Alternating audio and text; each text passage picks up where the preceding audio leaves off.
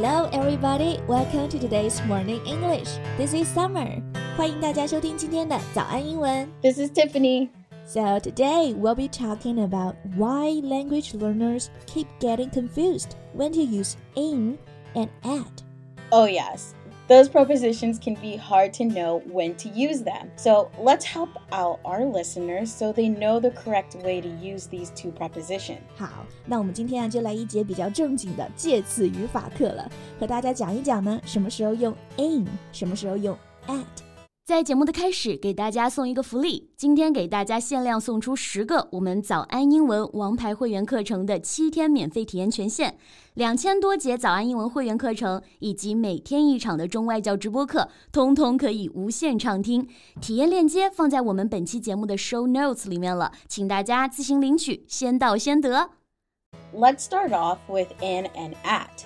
The biggest and most important difference between I am in the library versus I am at the library. 这两句话大家能区分开来吗？I'm in the library, I'm at the library。如果用中文来表达的话，都是我在图书馆里。那在描述地点的时候，这个 in 和 at 有什么区别呢？ In usually means something contained inside something else, a position with space limits. 对，如果 in 后面加地点的话，强调这个空间的限制，表示在什么什么的里面。Exactly, and at is a place or a location. 对，at 后面加地点，强调的就是我们在哪个地方。我们之前学介词表达地点的时候呢，大家可能记住这么一点：in 后面加大地点，比如说 in China、in LA，但是 at 通常加上一个小地点，at the airport、at the company。但是这并不是说不能用 in the library，只是呢，他们强调的重点不同。 There are times when it's going to be confusing, but these are the basic rules. Yeah, I think we should do a quick little role play. 那 Yeah. 接下来呢，我和 Tiff 来做一个角色扮演，放到对话里，帮助大家理解 in 和 at。Hey, I'm at the library. I'm here too. Where are you? I'm outside. I'm in the romance section right now. You'll see me when you come in. I'm going to get something in the game section. I'll be there in a bit. Hurry, I'm going to be at the checkout soon in line. Meet me there. 好，大家注意到刚刚这个对话里的一些介词了吗？第一句话我说的是 I'm at the library。我告诉 Tiff 我在图书馆里，我不在停车场，也不在咖啡厅，强调的是我在的这个地点，所以是 at the location，所以是 I'm at the library。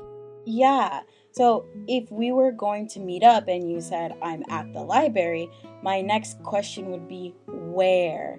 I know it's the library, but where at the library? Some libraries are really big, you know? Yeah，所以呢，我说完 I'm at the library，Tiff 马上就问我 Where at the library？图书馆的哪里？然后我就告诉他 I'm in the romance section。 Exactly. Romance section means the section or the area where all the romance novels are kept. 对，所以呢，romance section 指的就是图书馆里爱情小说的那一片区域。因为图书馆里是被划分成很多很多的区域嘛，我在其中的一个有空间限制的，所以用的就是 in the romance section。 Yeah, that's why I told you I'm going to get something in the game section. Here it should be in the game section. 同样的道理，那 Tiff 告诉我他在游戏区，所以用的就是 in the game section。 Exactly. So when you are using in, it's going to be in a more specific place. 哎，那我们刚刚最后一句话，我和 Tiff 说我在收银台那里排队。收银台这个地方并没有一个清晰的空间的划分，强调就是我在那个地方，所以用的是 at the checkout。 I'm going to be at the checkout soon. And at the checkout, there's a line, right? Yeah, many people waiting in line. So, noting that when we are waiting for something one after another, we say we wait in line, not at line. 对，最后一个要注意的就是排队，用的是 in line。你也可以这么理解，因为排这个队嘛，有清晰的空间，它不是散点状的分布，而是直线的分布。所以啊，大家记住这个用法， 排队就是 wait in line。 By the way, Having to wait in line is such a nuisance. I agree. but you know, most of the time it can be either one of them. Yeah, it just depends if you're in a specific space or not. That is when you know how to use one or the other. Maybe now we can do the role play one more time for our listeners to understand them fully. Good idea. 那在讲解完之后呢，我们会把刚刚对话再来读一遍，大家再注意一下里面介词的用法。Hey, I'm at the library. I'm here too. Where are you? I'm outside. I'm in the romance section right now. You'll see me when you come in. I'm going to get something in the game section. I'll be there in a bit. Hurry. I'm going to be at the checkout soon in line. Meet me there. All right. That was great. I think that's all the time we have today. Hope it helped. 那今天我们讲的呢，就是 in 和 at 这两个介词表示地点的时候一些用法。大家在了解基本用法之后呢，在阅读啊、听力的时候多注意，在实际运用中来理解巩固。Thank you for listening to today's morning English. Bye. See you next episode. 今天的节目就到这里了。如果节目还听得不过瘾的话，也欢迎加入我们的早安英文会员。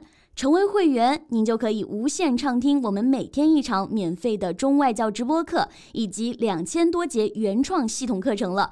今天我们限量送出十个七天免费试听权限，试听链接放在我们本期节目的 show notes 里了，请大家自行领取，先到先得。This podcast is from Morning English. 学口语就来早安英文。